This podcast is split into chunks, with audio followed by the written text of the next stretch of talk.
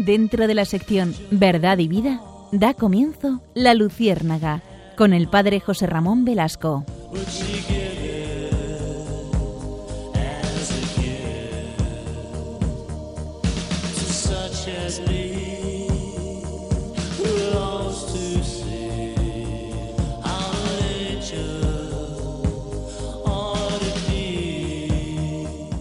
Corría el siglo VII antes de Cristo.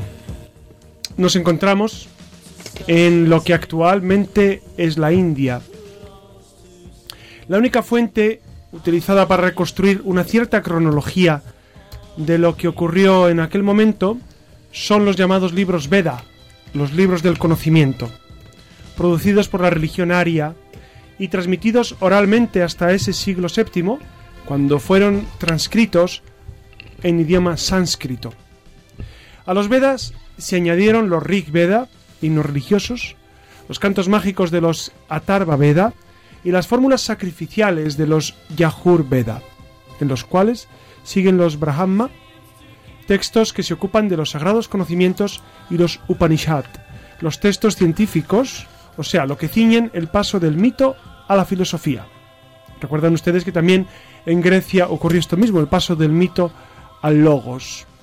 Todas las reflexiones y las experiencias existenciales sobre, sobre aquellos libros contenidos en la Upanishad confluirán más tarde en textos épicos importantísimos. Estamos, por lo tanto, en el nacimiento mismo de un gran eh, continente, aunque actualmente no consideramos la India como un continente separado, sino que es toda Asia, pero es verdad que por la extensión y sobre todo por la grandísima capacidad humana, las grandísimas eh, diversidad de lenguas, de religiones, no solamente en el hindú, saben que allí se concitan pues una gran cantidad de budistas, también cristianos en mucha menor medida, etcétera, etcétera.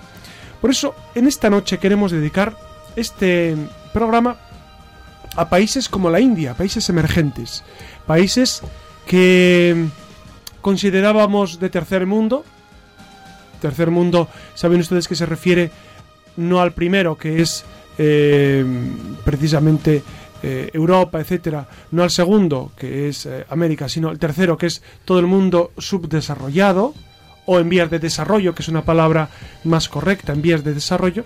Bueno, pues hay varios países que han salido o están saliendo de, esa, de ese desarrollo incipiente y podríamos empezar a considerarlos ya países de nuestro mundo, de, primer mundo. Por eso queremos recalar hoy en los países que están creciendo a nivel económico con más intensidad. Luego veremos si ese crecimiento económico también se trasluce en crecimiento humano, en crecimiento en democracia, en crecimiento en libertades sociales, etcétera, etcétera, porque creo yo que debería ir a la par. Y también si el crecimiento de los países es igual para todos los que habitan en ese país, porque también es otro tema interesante. Creo yo que hoy vamos a tener un programa muy interesante, muy interesante porque no es un programa de política o de sociedad o de economía, es un programa sobre el hombre, sobre el hombre que vive en estos países emergentes, estos países que están saliendo adelante. ¿Quiénes son los, ¿Cuáles son los países emergentes? Pues la India, que está creciendo a un 6,4%, China, que es la que más crece, a un 7,1%, y, países sorprendentes que están creciendo mucho, Panamá, está creciendo a un 6,4, Perú a un 5,1, Colombia, Colombia a un 4,5. Está saliendo también Colombia de esa situación de violencia que ha vivido durante décadas, ¿no? Pues son bienvenidos a este, a este desarrollo que, como digo, ojalá sea desarrollo económico, pero también fundamentalmente humano a todos los niveles. Por eso acompáñenos, si les parece, en este nuevo caminar de la Lucierna, un caminar apasionante. Como ven, saben que, que, tocamos temas de la más diversa índole en la Luciérnaga, porque sabemos que todo lo cristiano involucra todo lo humano. Por eso nos acompaña, como cada noche, Susana García Vaquero. Muy buenas noches. Nos acompaña Clara Fernández. Hola, buenas noches. Pablo Martín. Muy buenas noches. Nacho García. Buenas noches. E Iria Fernández. Buenas noches. Y como siempre, Alex, que nos guía desde el control. Acompáñenos, por favor.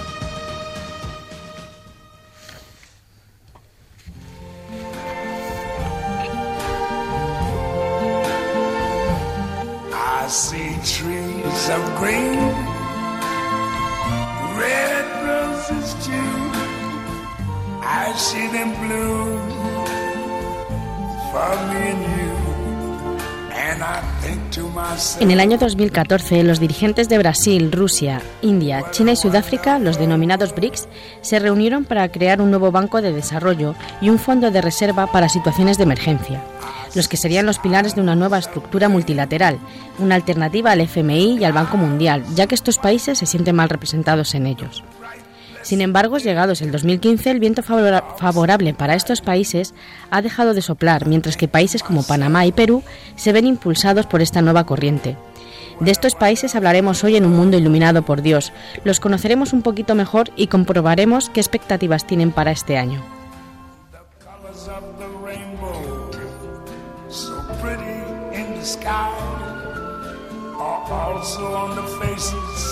Debido al precio bajo del petróleo, el fortalecimiento de la economía de Estados Unidos y las tasas de interés mundiales que apuntan hacia la baja y a la disminución de las contrariedades en varios mercados grandes y emergentes, señala el informe del Banco Mundial que los países emergentes tendrán que experimentar un crecimiento.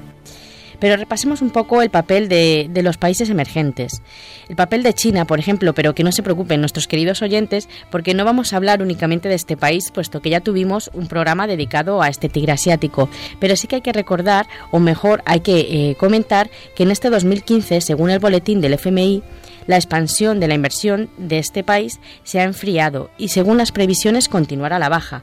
Pero eso no quiere decir que vaya a, ir a pique, sino que sigue, sigue emergente, pero no tanto como lo que se suponía.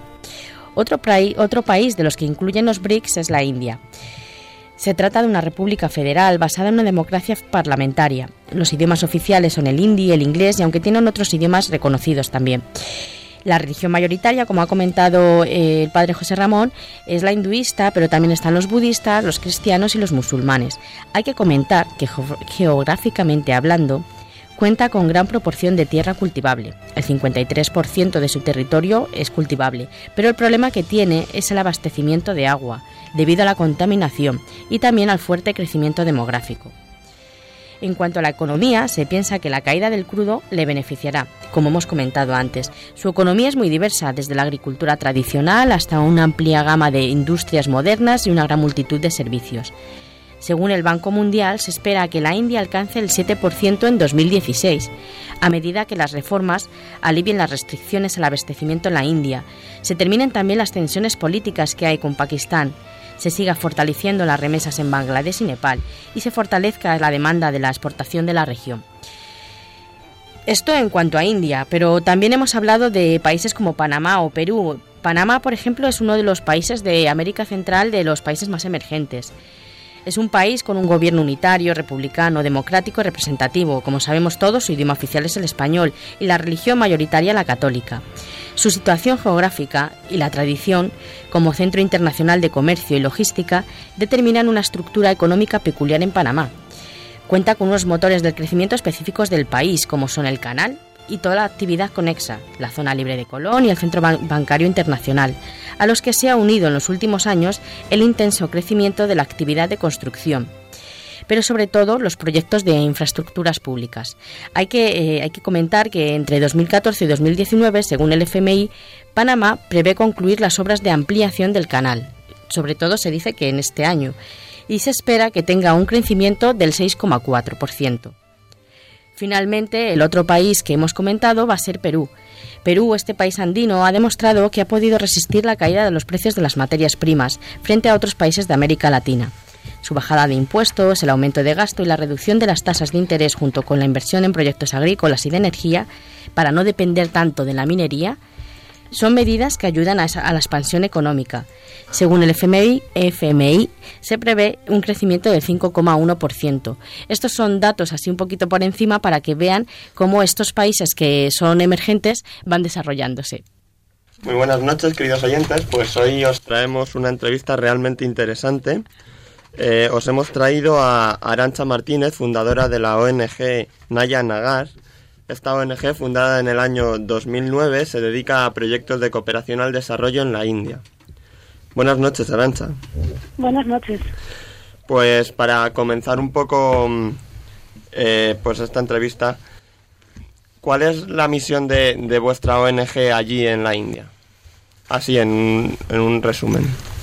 Pues en Nayanagar lo que lo que queremos es, eh, siendo precisamente India un país emergente y en consecuencia, bueno, pues un país en el que en el que hay riqueza, ¿no? No es un país eh, eh, totalmente pobre. Lo que queremos es redistribuir la riqueza en el país, eh, haciendo que, que las comunidades más desfavorecidas de India puedan acceder a las prestaciones sociales y a los servicios, tanto públicos como privados, que existen en el propio país pero que muchas veces, bueno, pues por ser comunidades excluidas, por ser comunidades analfabetas y, y bueno, pues familias eh, que viven en una pobreza bastante extrema, pues no tienen facilidad para acceder a, a todos estos servicios que de alguna manera les ayudarían a, a salir de esa situación sin necesidad de tener que acudir siempre a, países o a ayuda exterior.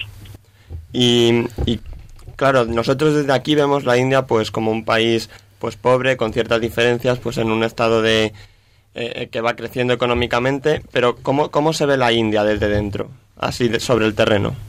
Pues eh, es un país que la verdad eh, vives, yo he vivido allí cinco años y la realidad es que vives en el propio día a día, eh, pues situaciones muy dispares, muy diferentes.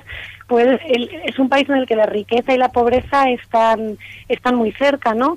Eh, nosotros principalmente en los proyectos urbanos, ¿no? porque tenemos proyectos más en zonas rurales y otros en, en zonas más urbanas, ves cómo, cómo conviven perfectamente familias con un nivel bueno pues económico bastante alto con otras que, que bueno pues que, que bueno trabajan muchas veces en, en casas, en empresas, en, en zonas eh, bueno pues ya que se están desarrollando, sin embargo luego cada noche vuelven a, a sus casas, casas donde no hay muchas veces pues ni ni un cuarto de baño, por supuesto, no tienen condiciones higiénicas para cocinar, eh, viven hacinados, son familias pues que muchas veces pues eh, tienen bastantes bastantes niños, ¿no? Estos niños muchas veces no van al colegio, eh, trabajan para poder ayudar a sus familias. Entonces desde desde dentro lo, lo que vives muchas veces es esa impotencia, ¿no? De decir cómo puede ser que que, que, que, haya que haya gente que convive al lado, ¿no? Y que y que tenga unas vidas tan tan diferentes es, bastante duro. Es un país que la verdad es que es muy muy duro, es muy diferente a yo por lo menos a cualquier otro país en el que en el que he estado, en el que he vivido y, y bueno y precisamente eh, lo que lo que lo hace también pues muy especial es el que el que se pueda convivir en paz, ¿no? Con, con una cultura bueno, pues eh, tan tan curiosa, con tantísimas religiones, con esas desigualdades y sin embargo, bueno, pues pues tiene una riqueza un, y, un, y, una espiritualidad muy muy especial que, que bueno pues que además de, de, enseñarte mucho no eh, además a nivel espiritual también para los que estamos o hemos vivido allí también eh, también bueno pues te llevas mucho y, Arancha, buenas noches. Eh, ¿Tú has notado mejoría eh, en estos años? Es decir, eh, no solo a nivel social, sino a nivel económico, en la gente, en el día a día de la gente cotidianamente, ¿se nota mejoría? ¿Va saliendo adelante la India? Porque sabemos que es un continente, el, el solo, pero, pero y, y, que hay una gran diferencia entre el norte y el sur y entre diferentes estamentos sociales, pero ¿tú has notado mejoría? Pues eh, se ha notado bastante mejoría en cuanto a infraestructuras. Eh, yo, bueno, pues durante los años que estuve allí y ahora, bueno, pues desde 2013 que vivo en España, viajo para allá regularmente, sí te das cuenta, ¿no? De, un, de un año para otro la cantidad de nuevas empresas que se establecen allí, eh, hospitales nuevos, colegios. O sea, que a nivel de, infraestructuras, carreteras, etcétera, nota, se nota un avance muy, muy rápido en estos últimos eh, siete años, ¿no? Desde que yo, yo conozco la India. Sin embargo, el desarrollo mmm, social es mucho más lento, ¿no? Incluso familias que, que bueno, que sí que ves que que ingresan bueno, pues unos, eh, unos sueldos bastante mayores a los que ingresaban cuando, cuando yo llegué en 2008 y que en consecuencia dices, bueno, pues puedes vivir de una manera un poquito mejor. La realidad es que al final, pues eh, fruto del analfabetismo, de, de, de, la falta, mm, bueno, pues de la historia, ¿no? De estas familias tampoco son tampoco son capaces muchas veces de gestionar ese ese, ese desarrollo al mismo ritmo que, que, que, la economía, ¿no? Al final, pues, pues no solamente hay que hay que tener más dinero para para poder llevar y vivir una vida un poquito mejor. También hace falta cultura, hace falta educación, hace falta que las familias estén concienciadas sobre la importancia ¿no? de la educación de sus hijos y eso no sucede al mismo ritmo que, el desarrollo económico del país. Ahora, por ejemplo, con la revalorización del suelo en, grandes ciudades hay muchas familias eh, pues que habían vivido de manera muy humilde y sobre todo, como digo, no eh, sin educación prácticamente muchos años, de repente, pues por esas subidas de, de precios han podido vender un, una parcela y, realmente pues tener unos ingresos bastante altos, ¿no? Para, para lo que es un poco su, su, su casta, ¿no? En India sigue existiendo el sistema de castas y, sin embargo bueno pues no hacen muchas veces buen uso no de, esos ingresos. Muchas veces pues pues ni siquiera eh, escolarizan a sus hijos no siguen siguen haciéndoles trabajar y todo eso bueno pues te da mucha rabia pero se entiende porque obviamente pues esos esos cambios no pueden ser ser tan rápido no tienen que tienen que llevar pues un proceso un proceso en el que las ONGs pues creo que tenemos un papel importante y es esa sensibilización para también eh, educar a las familias en la importancia de la higiene, la educación, eh, eh, bueno, pues la importancia de insertarse, ¿no? En la sociedad, no vivir tan en guetos, excluidos. Y bueno, pues eso es un poco lo que desde Nayanagar estamos tratando de impulsar. Claro, bueno, pues no tenemos tiempo para más, Arancha. muchísimas gracias por tu por tus respuestas y nada, te deseamos mucha suerte. Muchísimas gracias a vosotros.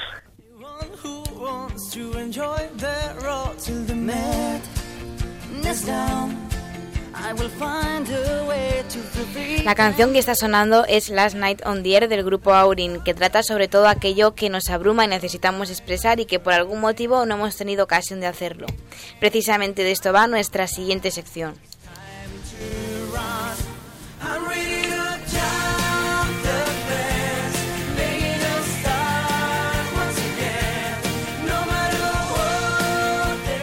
Muy buenas noches. Comenzamos Destellos en la Red, un apartado en el que queremos que seáis los oyentes, los participantes de aquellos temas que más nos interesan y que están a la orden del día.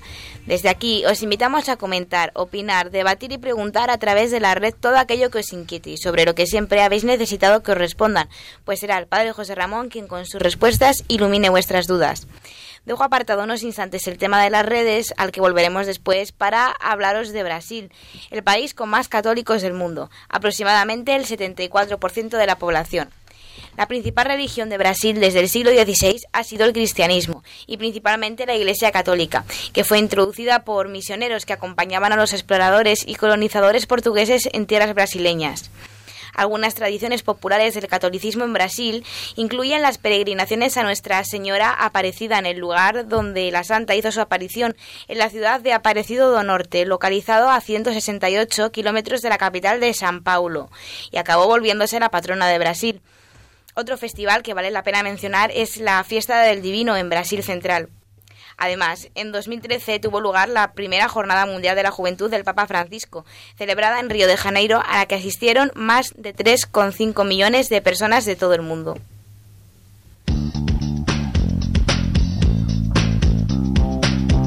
Ahora sí, queridos oyentes, pasamos a las redes sociales. Por correo, Marta nos pregunta si es la fe el único factor que debe considerarse en una evaluación de riesgos o en una estrategia para los mercados emergentes. Miguel quiere saber cómo está evolucionando la cuestión religiosa en estos países y cuáles son las causas para su auge o declive. Andrés Clemente nos pregunta si es la religión un factor fundamental en el desarrollo de estos países o si por el contrario supone un obstáculo. José Ramón, ¿qué nos puedes decir sobre los comentarios que acabamos de leer? Bueno, son preguntas muy complicadas que habría que, mm, que hacérselas a un, a un sociólogo o a un experto en, en estas materias.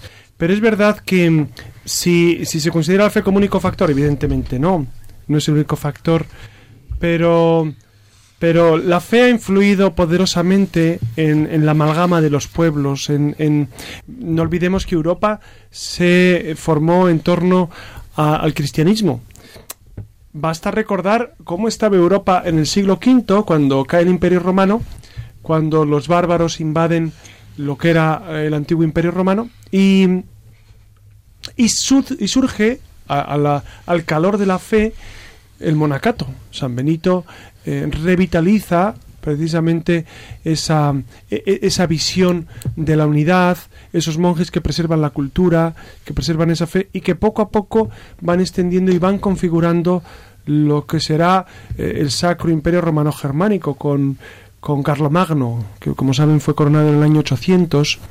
Entonces ahí está consolidada Europa. Eh, y, y, lo que ha ocurrido en Europa pues ha ocurrido en otros pueblos. Es evidente que la fe, la fe tiene una importancia vital eh, en el desarrollo de los pueblos, en contra de lo que dice Marx. Marx afirma tajantemente en, el Capital que la fe es, opio para el pueblo y que, y que la fe no tiene nada que decir en la gestación, sino, sino eh, las relaciones económicas son las que hacen que los pueblos vayan eh, derivando de un modo a otro.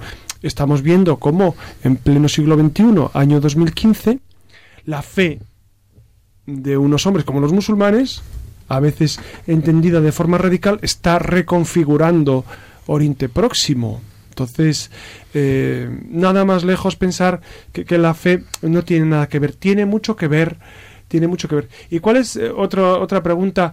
Eh, es ¿Cuál es el auge y el declive de la fe en estos países? Pues es evidente que hay múltiples factores que condicionan esto. Pero eh, si hablamos de Occidente, de, la cultura occidental, y, me estoy refiriendo a Europa y, Norteamérica, pues la fe ha influido en la gestación de esos pueblos y ahora eh, se está abandonando la fe. Hay una apostasía silenciosa, en cierto modo, ¿no? de la cual ya se anunció hace muchos años. En los años 70 ya se hablaba de esta apostasía silenciosa, de este abandonar las certezas de la fe, de este irse diluyendo, eh, como estamos viendo en Europa. En Europa nombrar a Dios en un foro público es casi pecado de lesa humanidad. Eh, nadie mienta a Dios, ningún político se atreve, ni en España, ni en la que fue católica España, en la católica Francia nadie se atreve a mentar a Dios. En cambio, en Estados Unidos sí. En Estados Unidos, ¿por qué? Bueno, como saben, la masonería allí pues ha ido fraguando un estilo, un estilo de pensamiento, un estilo de manifestarse en el que, en el que, en el God We Trust, que, dicen los billetes de dólar, pues eso lo llevan hasta las últimas consecuencias y, Dios sí parece eh, presente a su modo, a su modo, ¿no? Tampoco vamos a hacer una defensa ultranza del modo de vida anglosajón o del modo de vida norteamericano.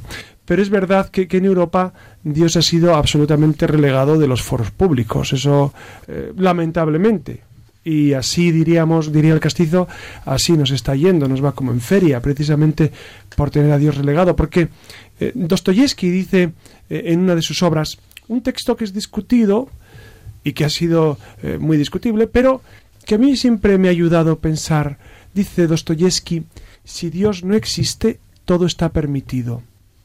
Bueno, es, profundamente matizable, pero, pero es una intuición muy válida. No, si Dios no existe, todo está permitido. Entonces es necesario recuperar esa presencia de Dios en nuestro mundo.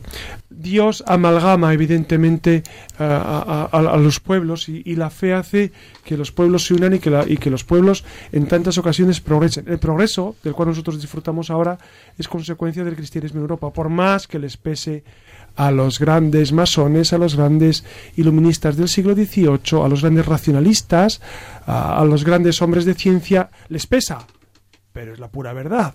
¿No? La Revolución Francesa fue fruto del cristianismo y, el progreso que nosotros vivimos es fruto de un deseo del hombre de usar de la creación tal y como Dios nos ha propuesto. Pues muchas gracias por tus respuestas. Ahora os dejo planteado los temas de los próximos programas, la dignidad de la vida humana y la vida consagrada. Así que abrimos hashtag dignidad luciérnaga y Vida Luciérnaga para que empezáis a interactuar con nosotros a través de nuestra cuenta de Twitter, arroba la luciérnaga rm. También podéis escribirnos un email a la luciérnaga arroba radiomaria.es o si lo preferís podéis dejarnos un comentario en el blog del programa, la. Ya sabéis que os esperamos en la red.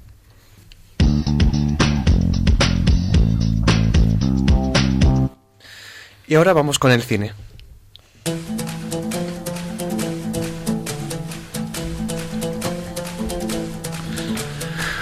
Muy buenas noches otra vez a todos. Empezamos esta semana con la película Slamdog Millionaire, titulada ¿Quién quiere ser millonario en Hispanoamérica?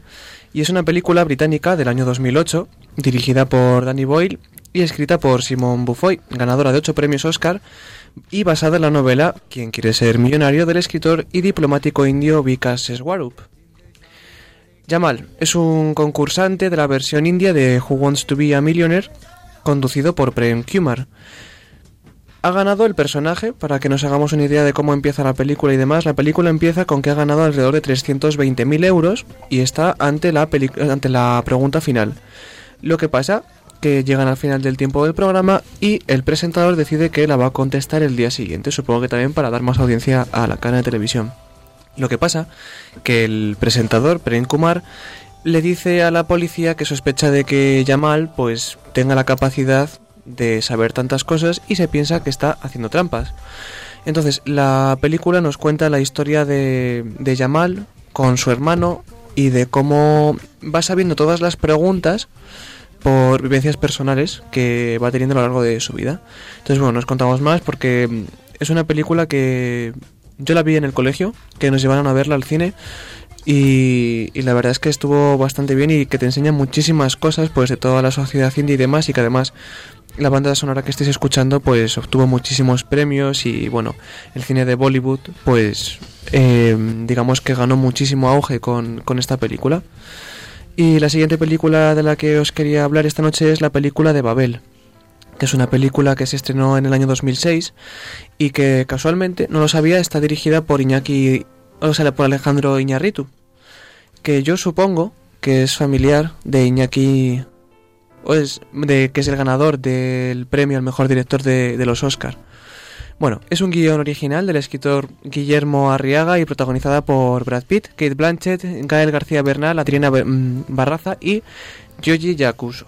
La película se estrenó en el año 2006, como ya hemos dicho, y completa la trilogía de la muerte, que fue iniciada pues, con la película Amores Perros y continuada con 21 gramos. Babel ganó el Globo de Oro a la mejor película dramática en el año 2007 y también fue candidata a siete premios Oscar, entre ellos el de mejor película y mejor director, aunque finalmente solo consiguió el premio en la categoría de mejor banda sonora. La historia de Babel comienza con dos niños marroquíes que prueban un rifle de su padre apuntando hacia un autobús de turistas e hiriendo gravemente a un turista, a una turista americana y con esto causando una serie de sucesos en tres grupos de personas que se encuentran en tres partes del mundo.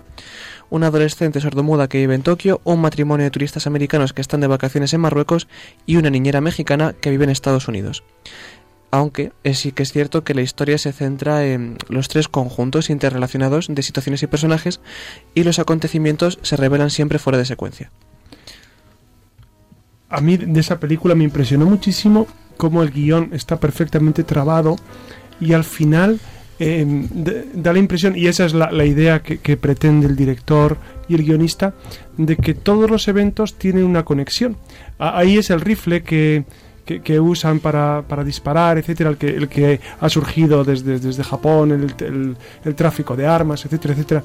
Pero uno acaba con la sensación de pensar cómo está relacionado el mundo y, qué semejantes somos en todas partes del mundo, ¿no? Van, ocurriendo eventos, como tú decías, en Japón, en, Norte África y en México, y al final las personas estamos tan íntimamente unidas, somos tan iguales, ¿no? Esa es una impresión que, que, a mí me, produce esa película. Y quería confirmar el dato que Iñarritu es el que ha ganado este año el premio Oscar con la película Birdman a Mejor Director, que es la duda que teníamos. Y por último, pues os quería hablar de una película japonesa que se llama Ni Uno Menos, que es una película dirigida por Zhang Yimou en el año 1999 que cuenta la historia de una joven de 13 años que debe hacerse cargo de una pequeña escuela rural mientras el maestro oficial se ausenta durante un mes para cuidar a su madre enferma. Para percibir su salario, la condición es que al regreso del maestro ningún niño haya abandonado la escuela. Cuando uno de sus alumnos se va, buscando ganarse la vida en la ciudad, la joven inicia y le sigue para llevarle de vuelta. Y la película lo que quiere reflejar es el analfabetismo de de esta sociedad y la pobreza rural de una manera neorrealista y documental, empleando principalmente actores no profesionales cuyos personajes conservan su nombre real. y de esta manera el director muestra las grandes diferencias económicas y culturales de la China actual y establece un límite más que borroso entre la realidad y la ficción. Y ahora, pues vamos con nuestra querida polémica. Porque lo que estábamos diciendo fuera de antena es, ¿no suena un poco raro esto de los países que están en desarrollo? Fuera de micro hablábamos de si no estamos rodeados cada X tiempo de que de esto de lo que llaman países emergentes. Esta vez es el turno de países como Perú, Panamá o India, a los que les ha tocado, parece que por sorteo, pertenecen a este grupo, pero ¿qué es lo que marca realmente formar parte de, este grupo selecto? Yo lo he buscado y parece ser que no se aclaran, así que lo único que he conseguido sacar son más dudas. Yo os animo a buscarlo, y si conseguís encontrar algo claro y constante, no os olvidéis de esto porque es que parece que cada mes cambian los países que están emergentes, pues escribidnos a nuestro correo de la Luciérnaga y estaremos encantados de leeros para así entre todos pues ser capaces de poder elaborar una teoría, aunque no sea, aunque sea propia, de qué consiste esto de los países en desarrollo. Aunque hemos de decir que si lo que indica es que están saliendo de la pobreza, bienvenido sea. Voy a meterme un poco con tu polémica. eh, esto de los países, es cierto que, es un poco aleatorio esto de los países emergentes, cuál es el caso, el caso es que, que, quizás lo que lo que pasa es que todos sean emergentes, los que no estén en el llamado primer mundo, que según para qué es primer mundo y para otras cosas, pues. El, el caso, el caso es que, que, que aunque es cierto que unos son más emergentes que otros y nunca sabemos cuál es más emergente y cuál va ganando. Claro, porque la, ¿qué es lo que marca realmente? Claro, ¿Cuál es la carrera? ¿Quién, ¿Quién, va ganando la carrera Exacto. de la emergencia? ¿Cuándo dejas de ser emergente para ser país desarrollado? Pero, probablemente nunca dejen de ser emergentes. Ahora mismo China, el otro día pues lo hablábamos, es la primera potencia económica, cercana a ser la primera potencia militar. Le falta ser la primera potencia en derechos, lo cual quizá quede un poco lejos, pero pero, pero posiblemente nunca dejen de ser emergentes. Entonces, bueno, ahí queda. Ahí queda dicho.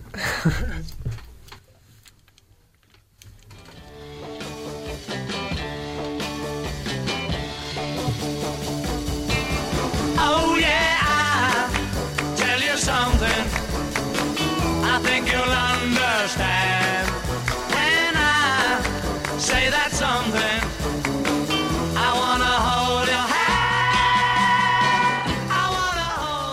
Buenas noches de nuevo. Aquí continuamos con esto de los países emergentes, como vienen escuchando esta noche.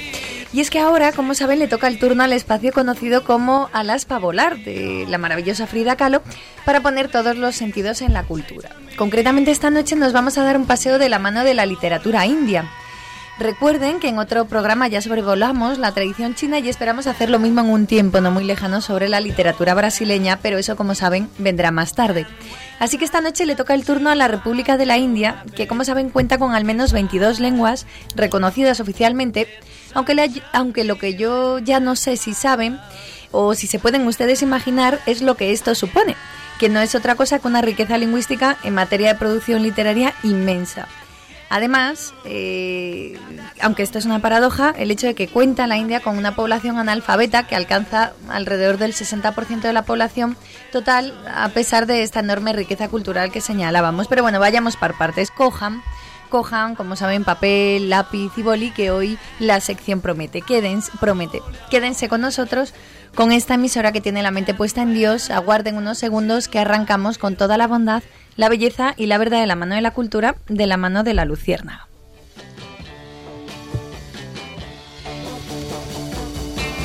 Oh.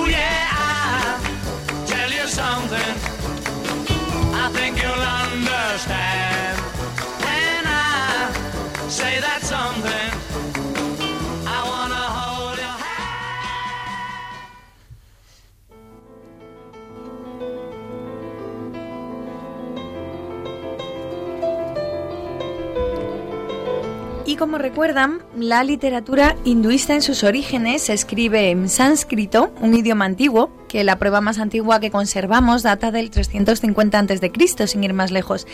Este tipo de literatura se corresponde con las primeras formas de expresión literaria en la India y se dio enteramente en idioma sánscrito y abarca más de dos milenios de historia. Las primeras manifestaciones del sánscrito en forma literaria es, como ya ha comentado José Ramón, los denominados Vedas o escritos del saber o verdades que recitaban los sacerdotes brahmanes que dan el nombre al periodo védico. Estamos hablando del 2000 antes de Cristo para que se ubiquen. Pero de toda la producción literaria de esta época, quizás la más relevante sea la que tiene lugar en el siglo III antes de Cristo y estamos hablando sin ir más lejos del Ramayana y el Maharabata. Les suena, ¿verdad? Relatan los mitos y leyendas de la India. El Ramayana, recuerden que está compuesto por unos 50.000 versos y el Maharabata es la segunda obra más extensa de toda la literatura universal, después de Cuentos tibetanos del rey Gesar, que consta de unos 220.000 versos llamados slokaks.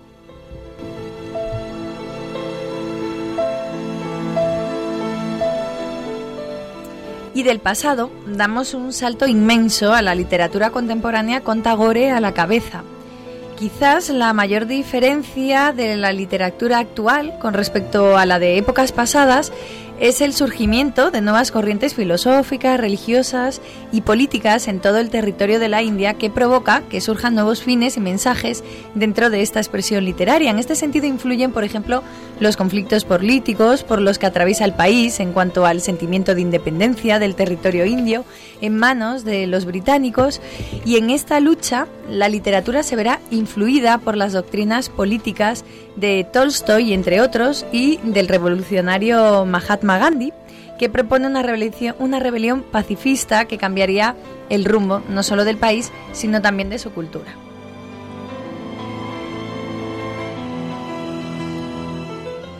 Pero como les decíamos, si a alguien le debemos ¿no? en materia de literatura y creación literaria en, en la India, es en nosotros que Tagore, la literatura contemporánea en la India, está en deuda con este premio Nobel de Literatura fue el primer escritor no occidental en recibir el Nobel de Literatura, además del único indio que ha recibido este gran honor. Bueno, ya saben que no es cierto, puesto que el año pasado, como saben, obtuvo el Nobel de la Paz Satyarthi, que fue el presidente de la marcha, que es el presidente de la marcha global contra el trabajo infantil, junto con la joven Malala, que también lo comentamos.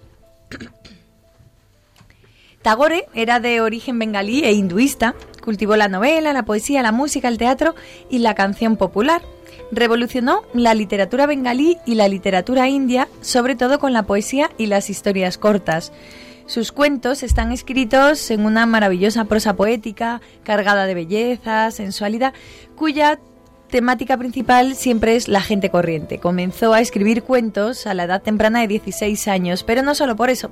También fue un gran filósofo que acercó la literatura y el pensamiento hinduista al occidental, difundiendo la cultura por todo el mundo y es uno de los mayores pensadores del siglo XX.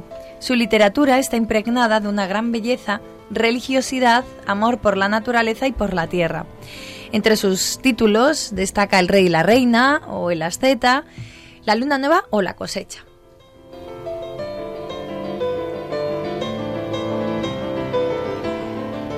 Como curiosidades, Tagore escribió varias canciones apoyando el movimiento indio de la independencia tras la masacre de Jallianwala Bagh en 1919 en señal de protesta.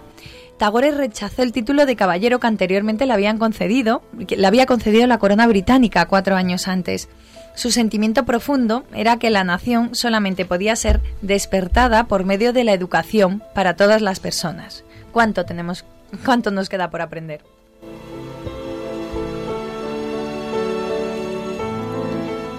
Y a lo largo de su vida, Tagore mantuvo múltiples contactos con otros intelectuales de su tiempo, incluyendo a Albert Einstein, a Mahatma Gandhi, a Thomas Mann, Bernard Shaw, Victoria Ocampo, entre otros, Aquí en España, Juan Ramón Jiménez eh, empezó a traducir a Tagore del inglés en el 15 y prosiguió esta tarea abundantemente tanto con su teatro y su poesía como con su prosa. tuvo un enorme eco en los escritores de lengua española en todo el mundo y también se sabe por el archivo de Juan Ramón Jiménez que hubo un proyecto de viaje de Tagore y de su hijo en 1921 aquí a Madrid con un recorrido eh, por los alrededores de la residencia de estudiantes y también si podía Andalucía con intervención de Lorca, aunque finalmente pues el poeta no pudo llevar a cabo este viaje.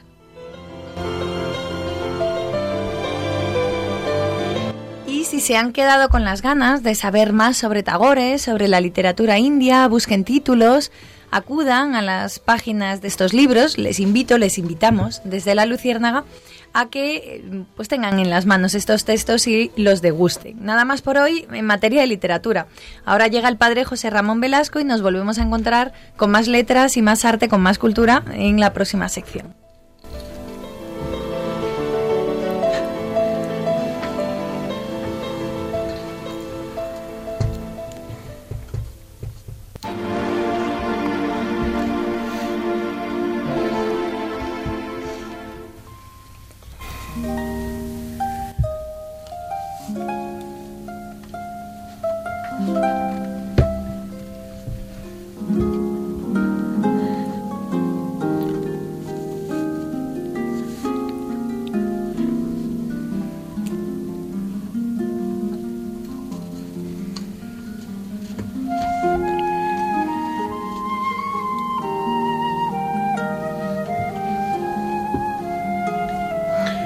Dentro de este panorama de los países emergentes, también conviene señalar una característica que mm, en muchas ocasiones los ha definido, no a todos, pero sí a algunos. En algunos casos se ha dado eh, la explotación de niños, la explotación laboral de niños. Quisiera hacer una brevísima reflexión sobre este tema que seguramente a todos nos ocupa y nos preocupa, porque en realidad hay un total de 218 millones de niños, 218 millones que trabajan actualmente, de los cuales de estos 126 millones de niños lo hacen en condiciones peligrosas. Y nada menos que 9 millones de niños son esclavos, atrapados en trabajos ilegales, degradantes y peligrosos que, por supuesto, destruyen su infancia.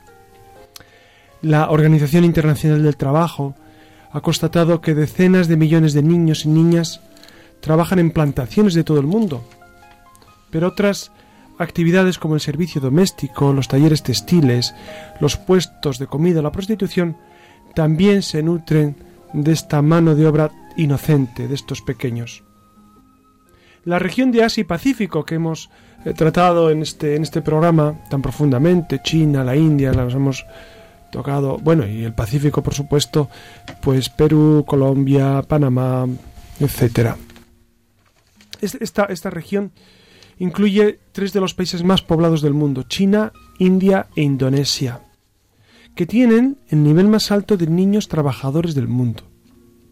En estos tres países hay 122 millones de menores eh, de edades comprendidas entre los 15 perdón, entre los 5 y los 14 años de edad, esto realmente, como ustedes ven, clama al cielo, porque estos niños quedarán marcados de por vida y difícilmente eh, podrán suplir las carencias que durante estos años pues han sufrido.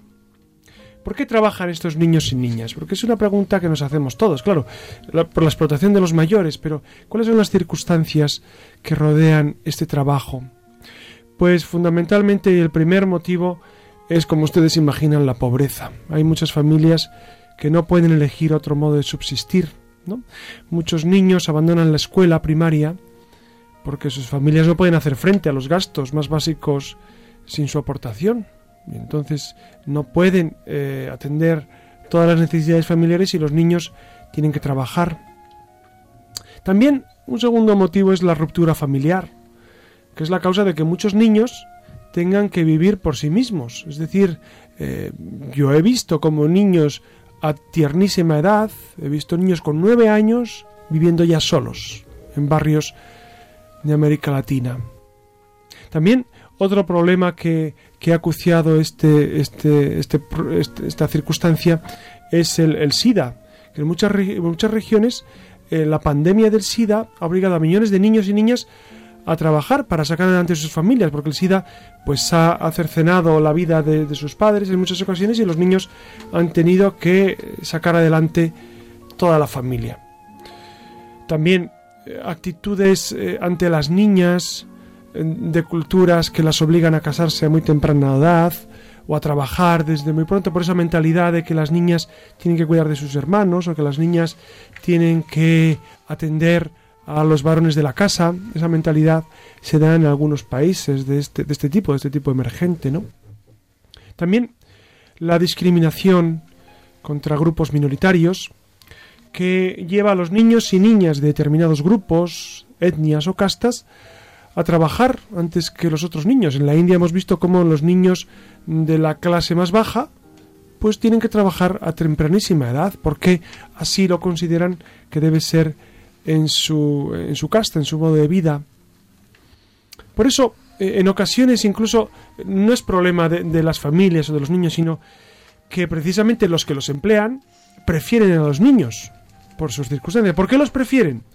Pues muchas ocasiones es porque son muy obedientes y salen muy baratos. Los niños son fácilmente manipulables, eh, son sometidos a situaciones laborales y económicas que los adultos consideran inaceptables a todo trance. ¿no? En la película Slumdog Millionary también aparece esta, este empleo de niños eh, en, en, ocasiones con fines horribles eh, de la mendicidad. ¿no? También eh, los empleadores o los que los contratan, los contratan porque tienen dedos ágiles, ¿no? Eh, precisamente tienen las manos y los dedos pues muy preparados para hacer labores que los adultos no pueden hacer, ¿no? En un país eh, leí cómo los contrataban para hacer material bélico, porque con su manita pequeña podían introducirla para hacer la carcasa de las bombas, etcétera. También se aprovechan los que los contratan de, de, leyes inadecuadas, inconsistentes en los países, que dejan un vacío legal y que dejan vacíos también las edades de educación obligatoria y, y no se esfuerzan por obligar a los niños a ir al colegio, etcétera. Claro, nosotros desde nuestra cultura y desde nuestra forma de vida, desde nuestro modo de pensar, decimos, hombre, ¿cómo, van a, cómo es posible que a los niños se les prive del más elemental derecho a la educación? Pero claro, cuando observas y vives eh, en estos países te das cuenta que es que no tienen otro modo de vida, no pueden vivir de otra manera. Eh, el niño ya con 12 años, con 10 años, pues muchas veces tiene que sostener la familia, tiene que sostener a sus hermanitos y a su mamá, a lo mejor que está enferma, porque en muchas ocasiones el papá eh, no está, el padre de familia desaparece. Lo, esto ocurre en algunos países de este tipo. Por eso, eh, es este, este programa ha querido ser pues un, un altavoz de, de las luces y las sombras que rodean a estos países emergentes. Nos congratulamos con el, con el florecer de la economía de estos países, pero, pero también eh, queremos alzar la voz en contra de las profundas injusticias que todavía se viven en estos, en estos países, que sí, económicamente son emergentes, pero a nivel social, pues en ocasiones todavía les falta un recorrido para emerger. Porque un país es emergente cuando el hombre emerge. Y así respondemos o, tratamos de, de, completar la respuesta que antes, o la pregunta que antes Nacho proponía, y la respuesta que nos ofrecían también. Pues eh, yo creo que, que un país emerge cuando emergen todos los hombres que, que viven eh, en, ese, en ese país, ¿no? Y entonces, eh, ojalá, ojalá, y le pedimos a Dios que, que, esos países emergentes lo sean a nivel social, a nivel político, a nivel democrático y sobre todo a nivel del conocimiento de nuestro Señor, que es la salvación, la salvación del mundo. Por eso, muchísimas gracias por estar esta noche con nosotros, por compartir con nosotros estos retados que, como ven, en la Luciérnaga entremezclamos fe, cultura, tradición, literatura, eh, arte. ¿Por qué? Porque todo es obra del hombre y porque queremos que todo sea un florilegio de obras que, que alaben al Señor. El Señor que es el, el, principio y fin de la historia, ha creado al hombre, ha creado su inteligencia y, ha producido las condiciones para el arte, para la cultura, para la literatura, etcétera, etcétera. Por eso, muy buenas noches Iria, Nacho, muy buenas noches Pablo, muy buenas noches Clara, muy buenas noches Susana y Alex, que está en el control y que cada noche nos guía. Y como siempre queda usted amigo y, y para lo que ustedes necesiten José Ramón Velasco y estamos siempre unidos en el Señor. Que descansen.